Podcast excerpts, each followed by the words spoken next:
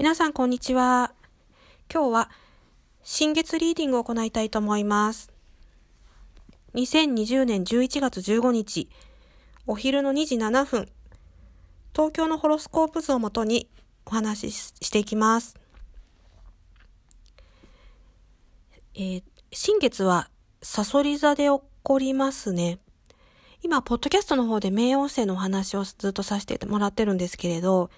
冥王星とサソリ座の相関性についてもお話ししましたが、サソリ座も、やはり破壊と創造死と再生というテーマが与えられていまして、ここで新月が起こるっていうことは、もう本当に根源からこう、ブワーっと生まれ変わるようなイメージを、今回の新月は与えてくれるんじゃないかなと思います。で、えー、新月今回8ハウスで起こるので、パートナー関係とか配偶者の関係性についても焦点が当たる時期になります。いろいろと見直すにも本当にいいんじゃないかなと思いますね。良い関係をさらに築いていくために必要な配置になっているようです。それで、新月のサビアンシンボルを見ていきましょうか。サソリ座24ので私は取るので、そのサビアンシンボルを見てみると、一人の男の話を聞くために山から降りてきた群衆という何やら、え？っていうようなシンボルなんですけど、山からたくさんの群衆がぐわーっと降りてくるんでしょうかね。サビアンシンボルすごい好きな方結構多くって、いろいろこう調べられていらっしゃる方ってよくお見かけするんですけど、よく先生術師の間で言われてることは、結構このサビアンシンボルってエネルギーを奪うこともあるっていう話もちらほら聞いたことがあって、ね、あんまりこう、毎日細かく考え続けたりは、ちょっとされない方がいいんじゃないかなと個人的には思いまして、ここだけお伝えしておきます。まあこういう新月とか満月のリーディングにはいいんじゃないかなと思いますけど、あんまりあんまりひたすら考えるっていうのは、ちょっとストップされた方がいいかもということです。で、話戻りますと、この一人の男の話を聞くために山から降りてきた群衆というのはどういう意味なんでしょうかね。結構あの、リーダーシップがある男なのか、それともすごく深い深い話ができる男のもとをこう訪ねるたくさんの人そんなイメージでしょうかね。皆さんはどのようにイメージされますでしょうか。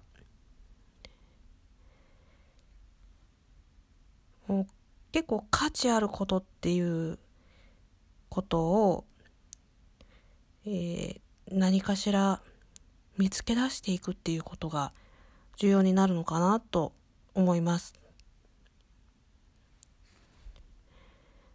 それで他にチャートで目を引く点を申し上げるとそうですねえー、水星が7ハウスにあってサソリ座そして天王星はお牛座ですね。で、ここが180度で対立しています。水星 7, 7ハウスなので、何かしら、うん、天皇星のその、例えばインターネットとか、AI とか、そういったこう革新的な技術に何かしらちょっと問題が起こる。なんかインターネット障害とか、そういった可能性がもしかするとあるかもしれないですし、うーん、あ